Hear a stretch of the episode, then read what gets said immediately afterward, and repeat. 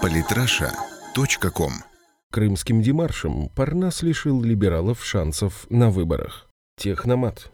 Мне уже казалось, что топовые либеральные партии сделали все для провала на сентябрьских выборах в Госдуму. Но нет, у их руководства фантазия богатая. Уже очень долго я, как и множество других сторонников либеральных идей, буквально кричу о том, что для возвращения в российскую власть либеральным силам нужно сделать хотя бы две элементарные вещи. Первая – объединиться. Вторая – вместо того, чтобы увлекаться политическим нарциссизмом, наладить, наконец, связь с россиянами. Но вместо этого наши либеральные политики делают все возможное для того, чтобы свести свои шансы на попадание в парламент к нулю. Категорический отказ выступать единым фронтом, поливание друг друга грязью, демонстрация грязного белья, те же печально известные признания Касьянова и Пелевиной, неспособность банально организовать праймерис. Вот неполный список того, что наши либералы сделали, чтобы не попасть в парламент. Вишенкой же на торте стал гениальный ход Парнаса в Крыму. Нужно сказать, что крымская история для либеральных партий изначально была ловушкой. С одной стороны, воссоединение полуострова с Россией они так и не признали, чем объективно здорово рубанули себя по рейтингу. С другой, для полноценного участия в выборах они были обязаны совершить хоть какие-то политико-правовые действия в Крыму. Так вот, Цукцванг.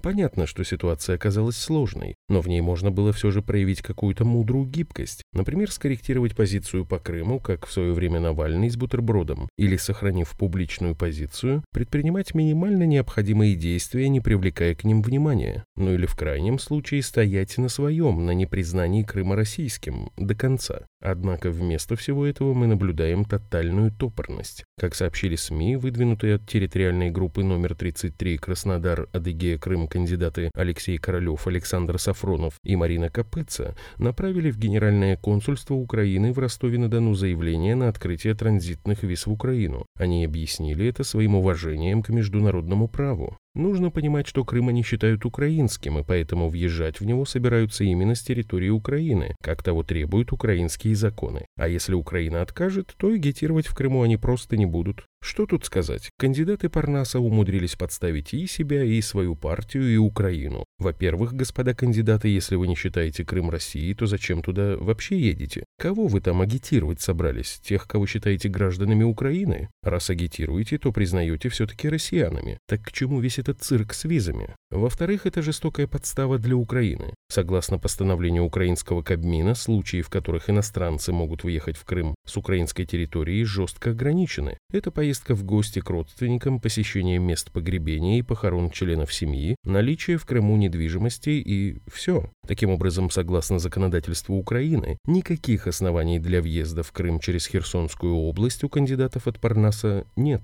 При этом официальный Киев старается демонстрировать Парнасу и Яблоку свою моральную поддержку. В связи с этим перед ними возникает неприятная дилемма – нарушить собственные законы и пустить или не пустить и попрать, так сказать, союзнические обязательства. Въезжали бы кандидаты через аэропорт в Симферополе или Керченскую переправу, Киев мог бы этого дипломатично не заметить. Теперь же не получится. Объективно, большая часть крымчан делится на две большие категории. Первая – это те, кто в принципе не любит Украину. Вторая – те, кто к Украине относятся индифферентно, но в ее состав не хотят. Те, кто не признает присоединение к России и хочет обратно есть, но их реально очень мало. Может быть один-два человека на сто, может и того меньше. На выборы эти один-два человека, скорее всего, просто не пойдут. Если бы Парнас умел обходить острые углы, он бы нашел подход к местным умеренным оппозиционерам, которые, в общем-то, за Россию, но против окружающей их действительности с неустроенностью и перегибами. После же проявления публичной нелояльности к мнению крымчан на их голоса Парнас может не рассчитывать.